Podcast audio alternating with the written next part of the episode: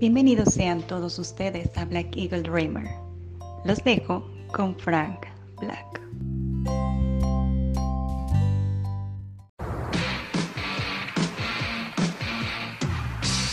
Ocho programas de MTV que veías si naciste a finales de los ochentas o principios de los noventas. No podrás negar que fuiste víctima de algunos programas de MTV.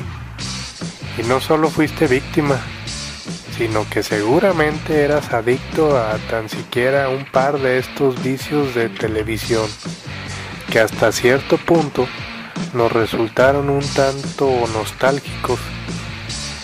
Es por eso que saqué del baúl de los recuerdos para robarte un suspiro.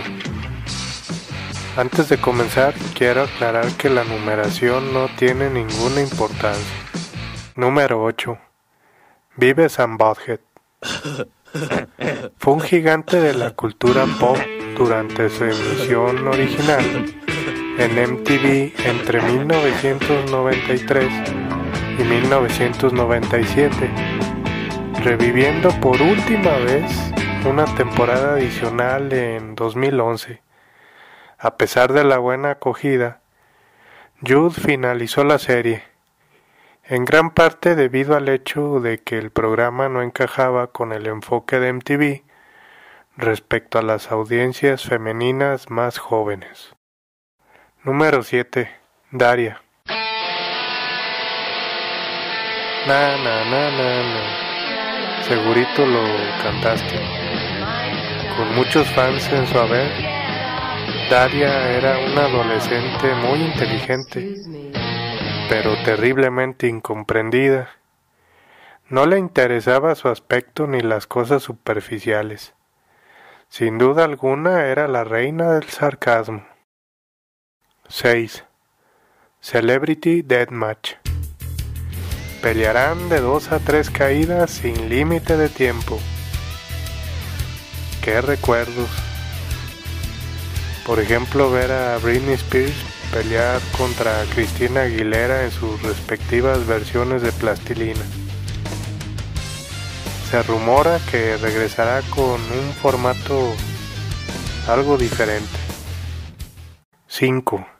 Chico Migraña.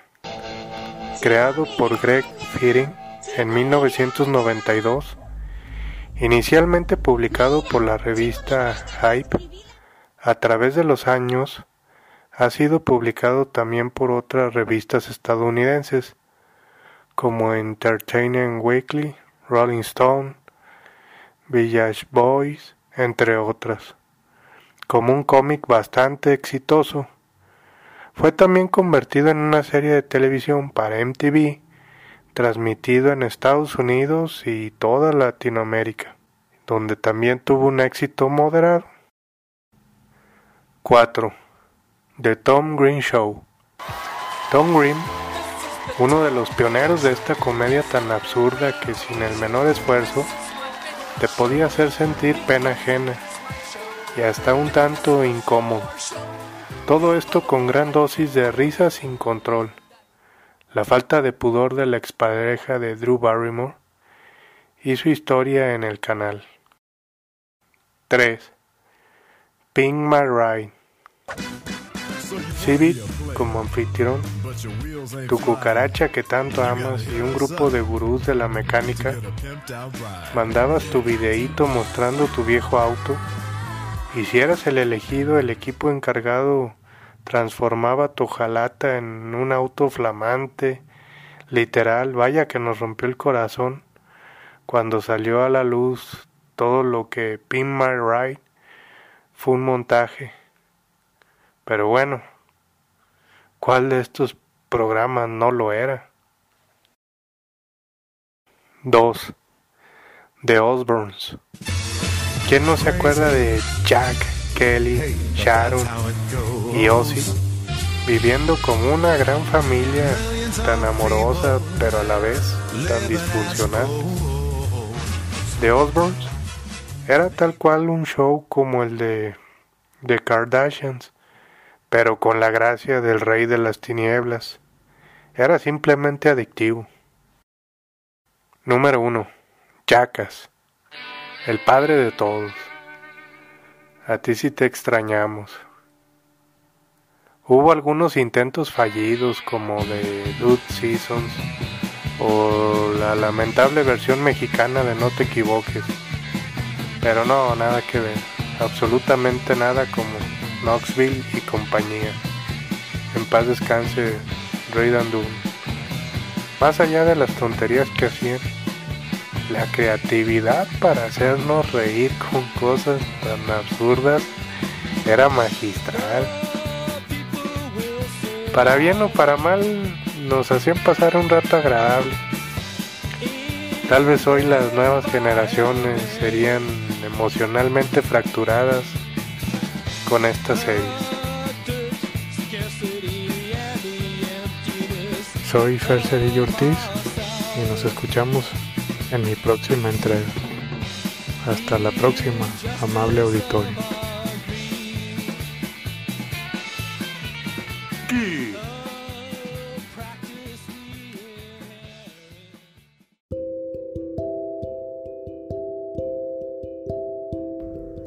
tal? Buenos días, buenas tardes y buenas noches. ¿Cómo están? Espero que bien. Y, pues bueno, continuando con este tema sobre la época en que nos tocó vivir. Y no me refiero a la pandemia, me refiero a ciertas maneras de pensar hoy en día en, en toda esta gente de cristal, toda esta gente que pues ya todo lo ve malo, todo es ofensa o todo tiene que tener eh, una censura, porque un trasfondo puede afectar o de alguna manera incidir en, en todos los todas las personas, ya sean niños, grandes, etc. Y bueno, como tal, eh, no podía faltar que ahora resulta mm, que, esos personajes que solíamos conocer en, en el mundo de las de los cereales pero no nomás en los cereales esto ya está abarcando pues más allá y es que ahora resulta que los productos se vieron obligados a, quitar a sus personajes de sus portadas entonces si de pronto se te antoja un chocolate con leche, ya no vas a ver a Pancho Pantera. Si de pronto se te antoja un cereal de sucaritas de Kellogg's, ya no vas a ver al Tigre Toño. Si tienes ganas de unos Choco Crispies deliciosos, ya no vas a ver a Melvin. Eh, si se te antoja unos cornflakes que para mi gusto son sanos, no llevan azúcar, unos cornflakes naturales, ya no vas a ver al gallito ese, que ahora lo pintaban más delgado por lo mismo.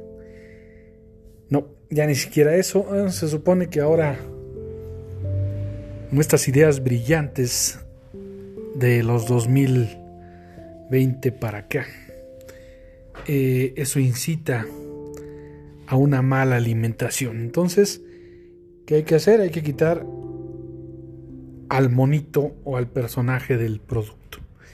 Entonces, bueno, pues ya no podemos ver ni siquiera al gansito simpático que te decía, recuérdame. Ya no lo podremos ver en, en esos deliciosos gansito marinela que nos llevaron grandes, grandes aventuras, nos llevaron por, por momentos increíbles. Pero bueno, ya volviendo al tema, dejando un poco la broma. Eh, en lo particular se me hace bastante absurdo y estúpido. Porque bueno, pues más fácil sería eh, que simplemente se impida la venta a menores de esos productos o alguna otra técnica, pero eh, no es que un niño o un menor de edad va a dejar de consumirlos, incluso una persona ya mayor, porque ya no vengan estos personajes o estos dibujitos. Pero bueno, son las ideas estúpidas de hoy en día en las que hay que mover todo porque luego hay críticas, ofensas y campañas contra ciertas marcas. Pero bueno, eh, todavía eso se puede tolerar, el que no aparezca los clásicos personajes de los productos comestibles, pero pero lo que ya llegó a un límite estúpido y que espero no lleguen a tocar en algún momento a mi a mi película favorita que por suerte no es de las más famosas en el mundo de Disney. Eh, así que, pues sí, como ustedes lo escuchan, Disney ha decidido retirar de su plataforma eh, clásicos tan importantes como como Dumbo. Óigame usted por qué carambas Dumbo eh, ya es mal visto en estos tiempos. ¿Por qué Peter Pan eh, ya no es válido en esta actualidad, en esta época? ¿En qué sentido puede resultar ofensivo para alguna minoría, alguna, algún sector del mundo? La verdad es que esta estupidez de la inclusión y de la igualdad y de no ofender, creo que ya está abarcando niveles exagerados, la verdad. Hay que respetar y punto. Pero no vamos a estar eliminando clásicos como ya pasó con lo que el viento se llevó y otras cosas más. Pues bueno, ya tocó ahora los clásicos de Disney. Así que ahí les va la nota. Disney hizo un examen profundo sobre sus clásicos del cine y decidió censurar Dumbo y otras de sus películas. Un vocero anónimo de Disney Plus informó que esa plataforma de streaming bloqueó del catálogo infantil varias películas clásicas, entre ellas Dumbo, Peter Pan. Luego de hacer una reevaluación de los contenidos y determinar que varios filmes infantiles poseen comentarios o escenarios de racismo y otros tipos de discriminación. Pero los contenidos seguirán disponibles para cuentas de adultos. Otras de las películas de Disney Plus que están bloqueadas son Los Aristogatos, hágame usted el favor, El libro de la selva, La Dama y el Vagabundo.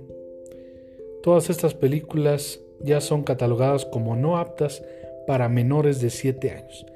El análisis de las películas se da en contexto de una sociedad cada vez más analítica y sensible ante frases o escenarios que muestren discriminación por motivos de diversidad, sobre todo en contenidos infantiles. Es de destacar que todas esas películas son muy antiguas, obviamente.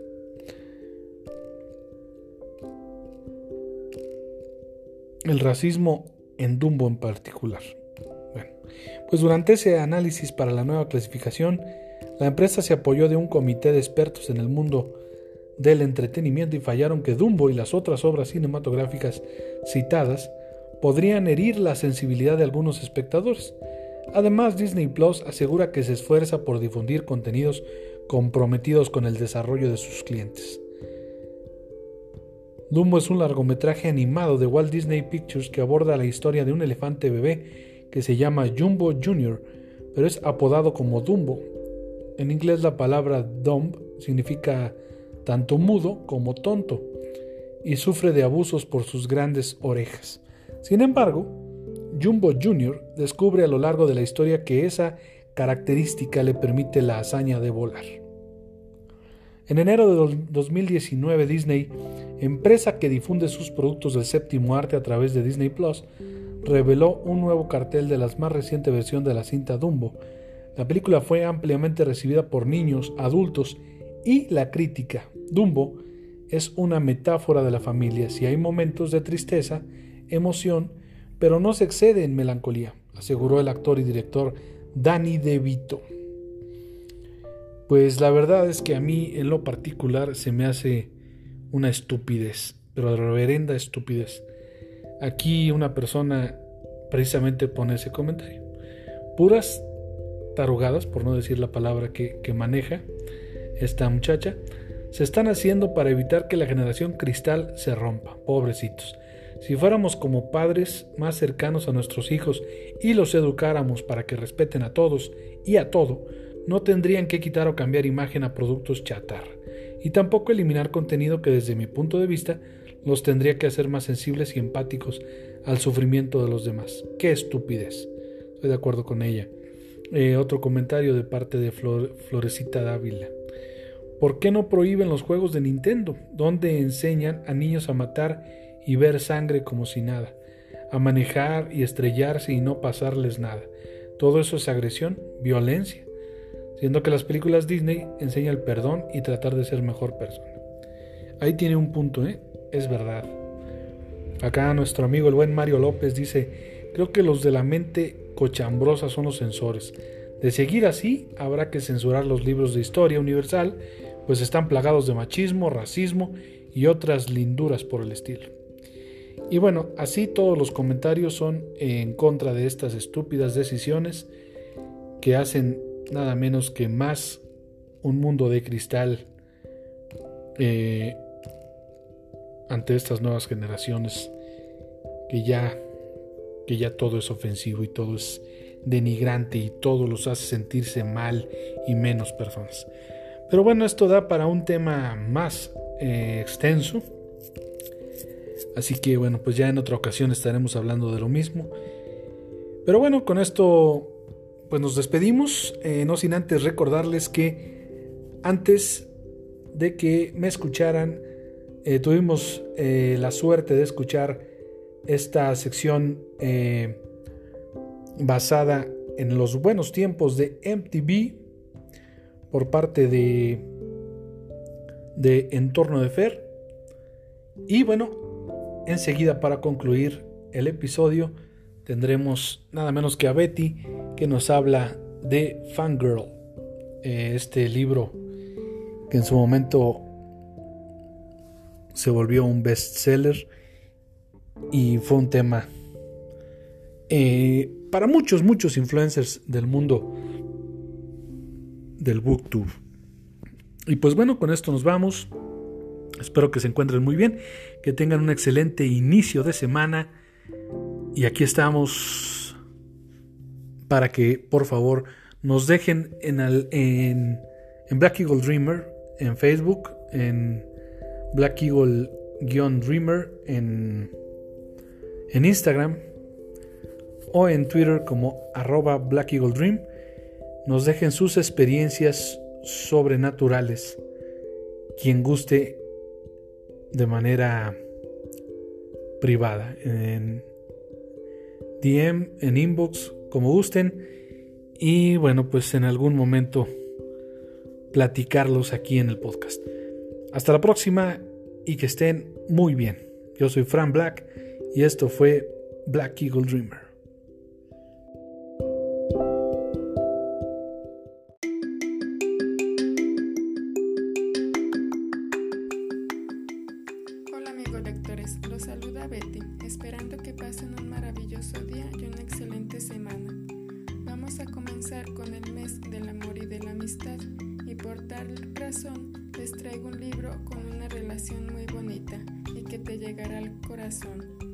libro del que les hablo es Fangirl de Rainbow Rowell, escrito en 2013.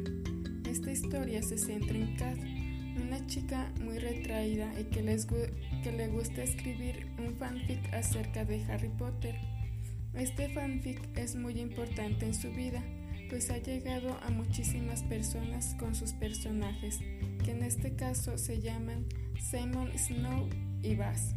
Kat tiene una hermana gemela que es todo lo contrario a ella, pues Gwen es muy extrovertida y le encanta asistir a fiestas.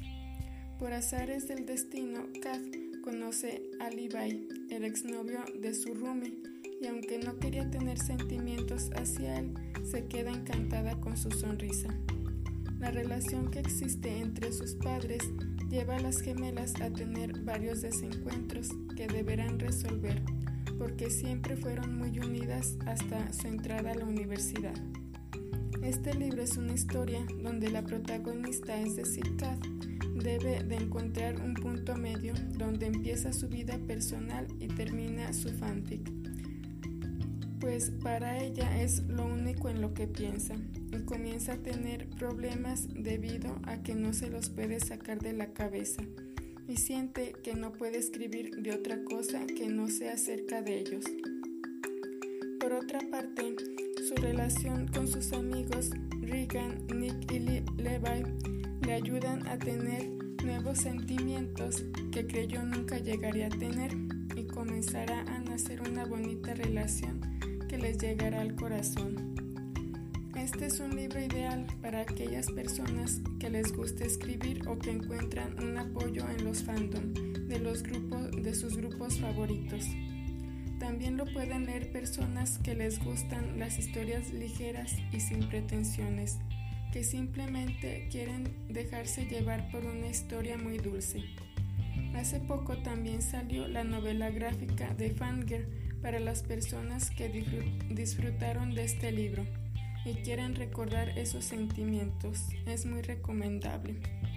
Espero esta recomendación haya sido de su agrado y esas personas que les gusta escribir decirles que hoy en día hay múltiples plataformas para poder realizar sus sueños de ser escritor y que nunca lo abandonen. Sin más por el momento, adiós y pasen la salvo.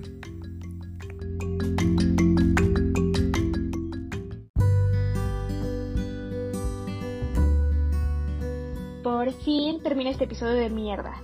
Ya pueden pasar por su emparedado de maní. Nos escuchamos en el próximo.